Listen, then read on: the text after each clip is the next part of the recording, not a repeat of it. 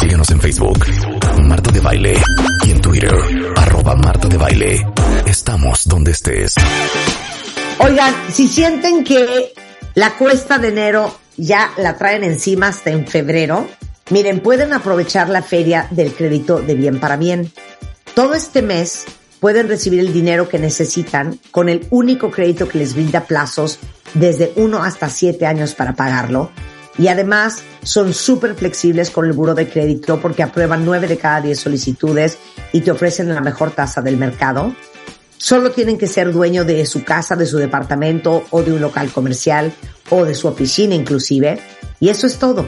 Ellos les ayudan a llenar la solicitud, se las aprueban, les prestan de inmediato desde 200 mil hasta 7 millones para lo que quieran y no se pierdan la feria del crédito bien para bien. Les doy el teléfono, es 806 mil 272, 806 mil 272 o por WhatsApp 55 39 04 1054. 55 39 04 1054 o en Bien para Bien. Marta de Baile 2023. En W Radio. 96.9. Estamos donde estés. Oigan, ¿el optimismo tiene un lado oscuro? Un dark ¿Sí side. o no? O sea, el dark side del optimismo con el gran Enrique Tamés, filósofo, coach, certificado y director de proyectos de florecimiento humano en el TEC de Monterrey, en Monterrey. ¿Cómo estás, amigo mío? Muy bien, ¿tú cómo estás, Marta? Rebeca, ¿cómo están? Bien. Muy feliz de que estés acá. Qué bueno, pues sí, vamos a platicar un poquito de el dark side del optimismo, porque pareciera que todos buscamos ser optimistas, Marta. Durante mucho tiempo nos han dicho que es mucho mejor enfrentar el reto de la vida viendo la parte más brillante y no tanto pues la parte oscura, porque hay una parte oscura. No, no sé si recuerden los que tenemos ya cierta edad, esa campaña tan exitosa, ¿se acuerdan del, del Club de los Optimistas? Había un tarareo. Claro, únete a los optimistas. Na, na, abre los ojos. Yeah. La, la, la. Ajá. Yo estaba seguro que ustedes iban a acordar, pero yo Obvio. me acuerdo de- del eslogan del Club de los Optimistas, que sin entrar en detalles de lo que era o de lo que significaba, el punto central era este. El optimismo nos va a ayudar a tener una óptica distinta de los problemas de la vida y por lo tanto a resolverlos con mayor facilidad y prontitud. Pues bien, la razón del tema del día de hoy, Marta, Rebe- Rebeca, es porque en días recientes se publicaron dos investigaciones, Ajá. una de la Universidad de Melbourne y la otra de Harvard, que van un poco en contrasentido de lo que comúnmente creemos acerca del optimismo y de las personas optimistas. Al menos los resultados son sorprendentes, por decir lo menos. Pero antes de pasar a los resultados de las investigaciones, les tengo un par de recordatorios que en realidad son, pues lo voy a decir así, malas noticias A ver. que ya hemos platicado en otras ocasiones aquí en el programa. Primero, y, y, y, y por favor, ya lo hemos dicho, no me lo tomen a mal, somos pesimistas por naturaleza. Totalmente. Los seres humanos no estamos diseñados para ser optimistas, a fijarnos en las cuestiones positivas de la vida, en los placeres, en los gustos, en aquello que nos da alegría. Al contrario, lo que nos ha ayudado a sobrevivir como especie a lo largo de miles y miles de años de evolución es exactamente lo contrario. Nuestros sentidos y nuestro cerebro están diseñados para detectar todas las amenazas y las cosas malas que tenemos alrededor, que nos ponen en peligro. Por eso los seres humanos somos tan buenos para sobrevivir y por eso también la gran mayoría de los seres humanos no están hechos para ser felices. Ya hemos platicado en este programa, Marta, recordarás de la lotería cortical. ¿Se Qué diversión de programa. O sea, nos traumaste a todos para siempre. La lotería cortical. Pero explica rápido la lotería cortical. Para los que no recuerden, muy pocos seres humanos, por eso es una lotería, porque muy poquitos se la sacan, muy pocos seres humanos están diseñados a producir lo que se llaman happy hormones con mucha facilidad, las hormonas de la felicidad, sin mucho esfuerzo, sin mucha bronca, producen muchas de estas hormonas. dopaminas, oxitocinas, serotoninas, endorfinas, y la gran mayoría de los seres humanos, que somos casi todos, nos cuesta un chingo de trabajo. Entonces, por eso nosotros no nos sacamos la, lotería cortical. Todos nosotros recordamos que tenemos un primo, un amigo, un sobrino. Yo tengo específicamente un sobrino que se la pasa feliz en la vida, no importa lo que le pase, él está feliz. Él se sacó la lotería cortical. Bueno, pues la gran mayoría de los seres humanos tenemos que hacer un esfuerzo para estar felices, para ser contentos y para ser optimistas. Y qué grueso, porque hay gente que tiene que hacer un esfuerzo más grande. claro, claro. Exacto, todos tenemos que o sea, ¿no, ¿no crees que inclusive hay gente que es como incompatible con la felicidad? Por supuesto, y, y, por eso hoy en día, gracias a la ciencia, pues inclusive tenemos medicamentos que, que nos ayudan a, a, algunas personas. Son las pocas, Marta. También hay que entender que esto que ha sucedido en países desarrollados, ¿no? Como en los Estados Unidos o algunos países europeos, en donde hay una pues ya una saturación, hay un abuso del uso de medicamentos para producir, por ejemplo, dopaminas. Eh, tampoco estamos ahí. La mayoría de los seres humanos con métodos naturales pueden producir la cantidad de happy hormones que necesitan para florecer en la vida. Pero hay algunos que lamentablemente ni con eso pueden y por eso están, por eso están los medicamentos. Ahora, la segunda noticia mala que les tengo, además de que somos pesimistas por naturaleza, es que ser pesimistas nos conviene. Es decir, para ser optimistas tenemos que remar contra la corriente, es decir, contra nuestra naturaleza humana y contra la mayoría de los seres humanos que son pesimistas y que están bien siendo pesimistas.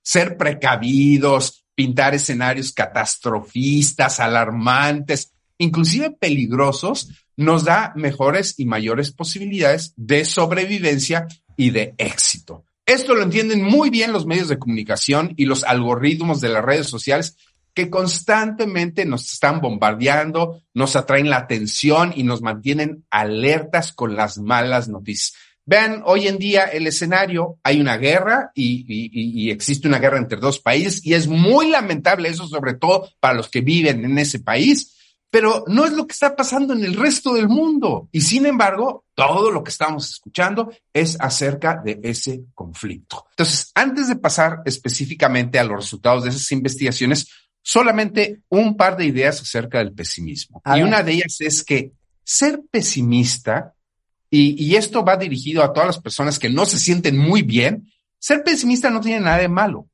Eh, sentir que el pesimismo nos gana porque siempre estamos viviendo el lado malo de lo que nos sucede, o pensar que siempre nos va a pasar algo malo, aunque no siempre es así. Es más, aunque rara vez sea así, es normal. Estamos siendo humanos y solo estamos obedeciendo a nuestra naturaleza. Entonces, por favor, la gente que se siente mal porque siempre está viendo el lado malo de las cosas, pues nada más está obedeciendo a miles de años de evolución humana. O sea, los que tenemos mente catastrofista somos víctimas de la e-, evolución humana. Exactamente, y, y, por eso hemos sobrevivido durante tantos años. Los seres humanos somos animales bastante débiles, que de otra manera, si no estuviéramos tan atentos a todos los peligros que hay alrededor nuestro, ya nos hubiéramos acabado como raza humana hace muchísimo tiempo precisamente porque estamos tan atentos a todas las locuras que están a nuestro alrededor, es porque nos encontramos hoy en día en el planeta Tierra. Entonces, ser pesimistas, primero, no tiene nada de malo. Y segundo, si queremos dejar de ser pesimistas, ojo, por favor, no nos vayamos. Hace, hace un momento tu invitada anterior decía, oigan, hay mucho charlatán allá afuera, hay que, hay que ser muy cuidadosos. Entonces, por favor, dejar de ser pesimistas nos va a costar mucho trabajo. Sí lo podemos hacer, pero si queremos modificar esta tendencia a ser pesimistas, pues necesitamos de mucho esfuerzo, dedicación, disciplina, tiempo, porque a menos que nos hayamos sacado la lotería cortical y nos cueste poco trabajo producir hormonas de la felicidad, estamos yendo en contra de nuestra naturaleza al querer ser optimistas de la noche a la mañana. Ahora sí, Marta, si te parece bien, venga. ¿Qué es lo que dicen estas dos investigaciones acerca del optimismo? Y recuerden, ser optimistas no es muy natural ni se nos da fácilmente. Vamos primero con el estudio que no nos da muy buenas noticias acerca de las personas optimistas o de cuando nosotros estamos siendo optimistas. Entonces, este es un estudio muy serio, Marta, muy sólido, que acaba de ser publicado hace unos días apenas en el International Journal of Wellbeing por colegas, colegas míos, eh, queridos colegas de la Universidad de Melbourne. El estudio se llama Cognitive Forecasting and its Link to Life Satisfaction. Sin meterme en cuestiones técnicas, la investigación explica algo que hacemos mentalmente todos los seres humanos, Marta, todo el tiempo, que es hacer escenarios de lo que puede pasar para luego tomar decisiones. Y a esto comúnmente se le llama hacer prospectiva o prospección. Es decir, estoy ante diferentes situaciones, ante una disyuntiva y lo que hago en mi mente es crear escenarios. Si hago esto, si hago lo otro, si hago esto. Pero lo más importante aquí, Marta, no únicamente es que creo escenarios, sino también que ligo emociones a esos escenarios. Voy a poner algunos ejemplos típicos me voy a casar, o estoy valorando si voy a tener un hijo, o me ofrecen un trabajo. Y frente a mí pasan una serie de escenarios, decenas, a veces cientos de posibilidades. Y con base en ello, no solo en los escenarios, sino también en las emociones que pongo en cada uno de esos escenarios, es que tomo la decisión. Y fíjate, esto es bien importante. Los psicólogos hoy en día conocen muy bien este fenómeno. No tomo la decisión por lo que más me conviene, Marta. Tomo la decisión por la emoción que yo pongo en el escenario. Si en un escenario le pongo una emoción bien positivo, ese, esa es la decisión que voy a tomar, me convenga o no me convenga. Mientras que si pongo a otro escenario una emoción bien gacha, pues no voy a tomar esa decisión aunque me convenga. No sé si me estoy explicando. Perfectamente. Ahora, ahora viene lo interesante del estudio, fíjense. Como se podrán imaginar, ante lo que uno elige, los optimistas, cuando yo estoy siendo un optimista, pues suelo crear un escenario por encima de las expectativas. Eso es ser un optimista. Por ejemplo, mi pareja va a ser lo máximo y me va a hacer feliz. O en el caso del hijo, del ejemplo del hijo, va a generarme inmensa alegría. O en el caso del trabajo, me va a dar mucho desarrollo y bienestar, porque precisamente son optimistas, entonces van a poner una emoción muy positiva a eso que van a elegir. Mientras que los pesimistas suelen crear escenarios catastróficos, entonces lo que van a hacer es escoger lo menos malo. Entonces, por ejemplo, en el caso de casarse, van a decir, bueno, me voy a casar porque pues quedarme soltero es peor. O tendré hijos para no quedarme solo o sola. O aceptaré el trabajo para ganarme algo dinero y no estar aburrido. Entonces, a ver, aquí Marta, Rebeca, ¿ustedes qué creen? En este caso de crear escenarios y ponerle emocionalidades, ¿qué me conviene para mi bienestar y para mi felicidad?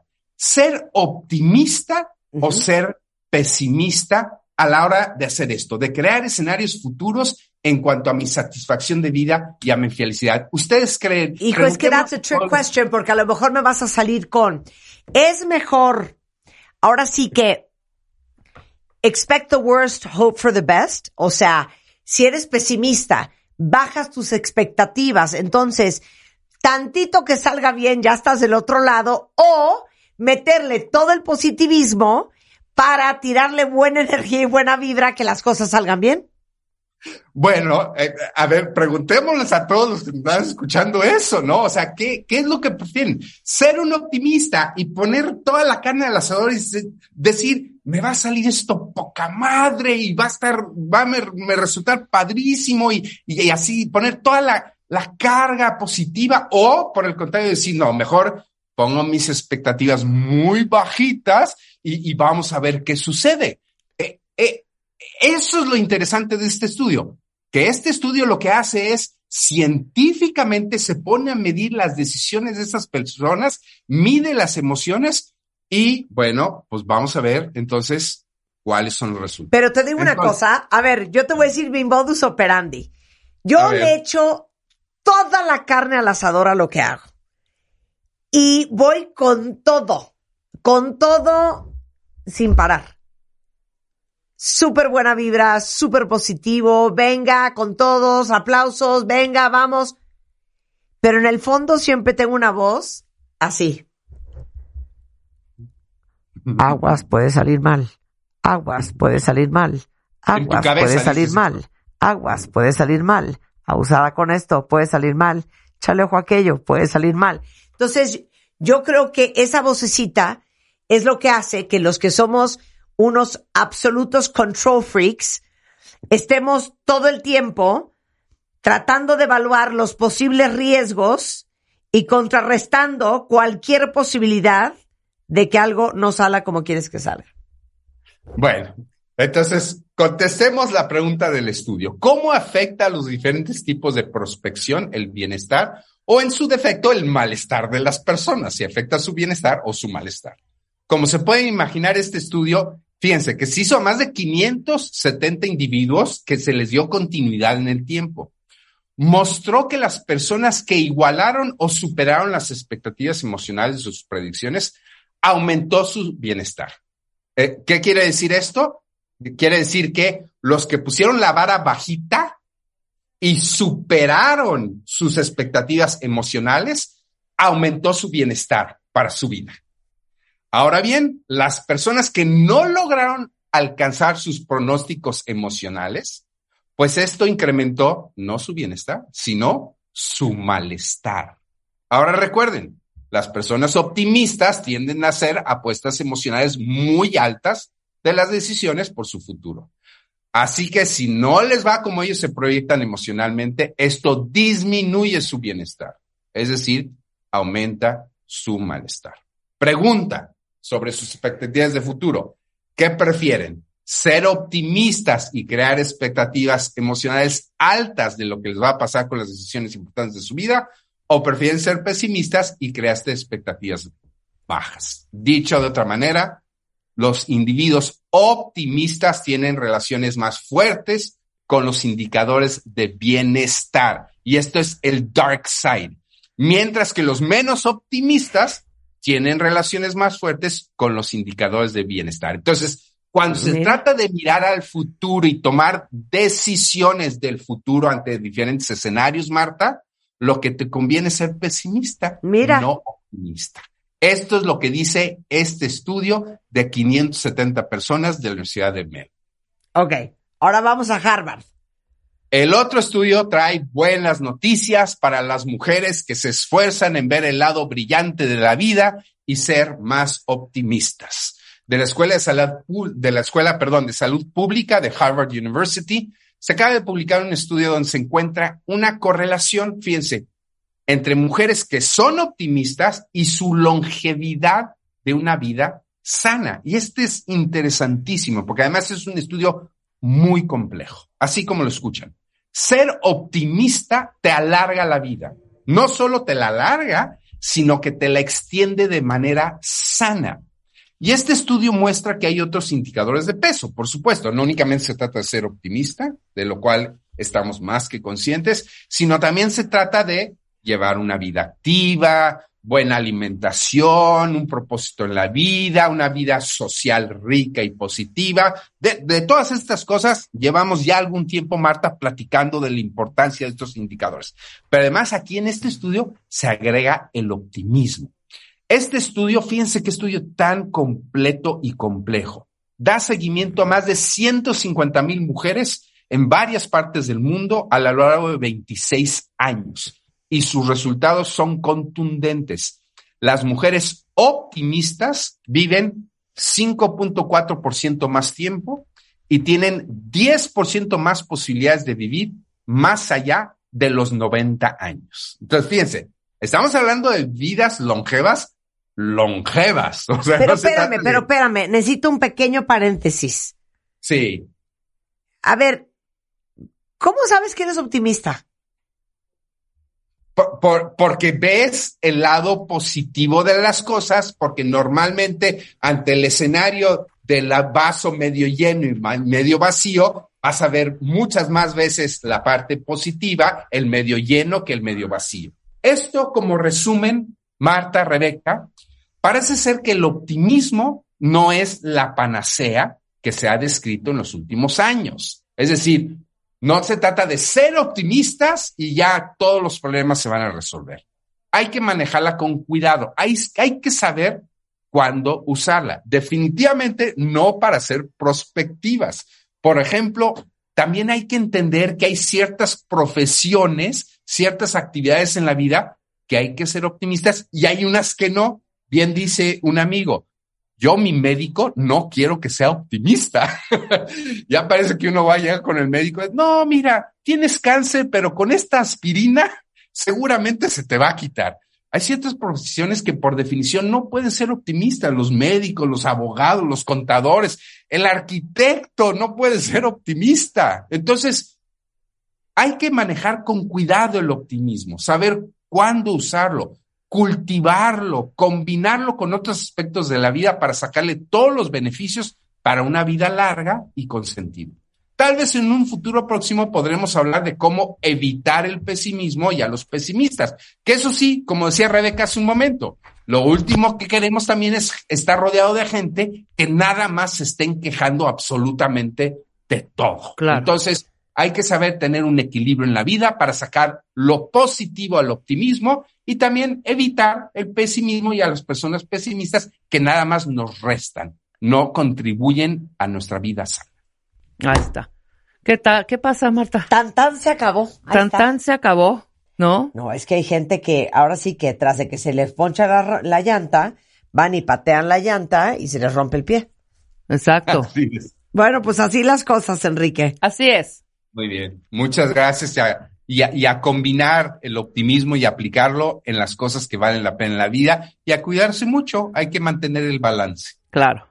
te queremos, Enrique Tamés, te queremos. Enrique Tamés es filósofo, director de proyectos de florecimiento humano en el TEC de Monterrey.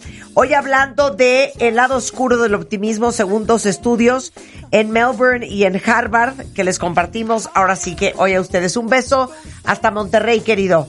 Un beso. Un beso. Es arroba Enrique Tamés por si lo quieren seguir en Twitter. Suscríbete a Marta de Baile en YouTube. No te pierdas los de Baile Minutos, de Baile Talks. Conoce más de Marta de Baile y nuestros especialistas.